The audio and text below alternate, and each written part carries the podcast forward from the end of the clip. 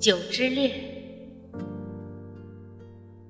本章是讲因为时节和地点的原因，造成茶的某些茶具可以省略，煮茶的某些器具也可以省略，但在正规场合下，茶器不可或缺，否则就不算真正的茶室了。关于造茶的器具，如果在寒食节之时，在野外寺院或山林茶园，大家一起动手采摘，当即烹茶，用火烘干，则起，也就是锥刀、竹鞭、背坑、细竹条、棚、细绳索、贮藏的工具，这些都可以不用。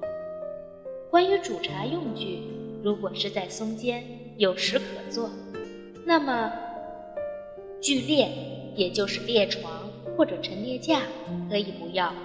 如果用干柴顶锅之类的烧水，那么风炉、灰城、炭爪、火夹、胶床等等也可以不用。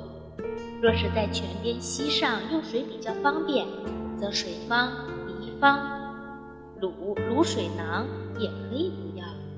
如果是五人以下出游，茶又可碾得很细，就不必用罗筛了。倘若要攀藤附葛、登险石，或是沿着粗大的绳索进入山洞，便先在山口把茶烤好、捣碎，或是用纸包，或是用盒装。那么碾、浮沫也可以不要了。要是瓢碗夹渣、熟鱼、盐都装好，都篮也可以省去。但是在城市之中，贵族之家里，如果二十四种茶器皿中缺少了一样，也就失去了饮茶的雅兴了。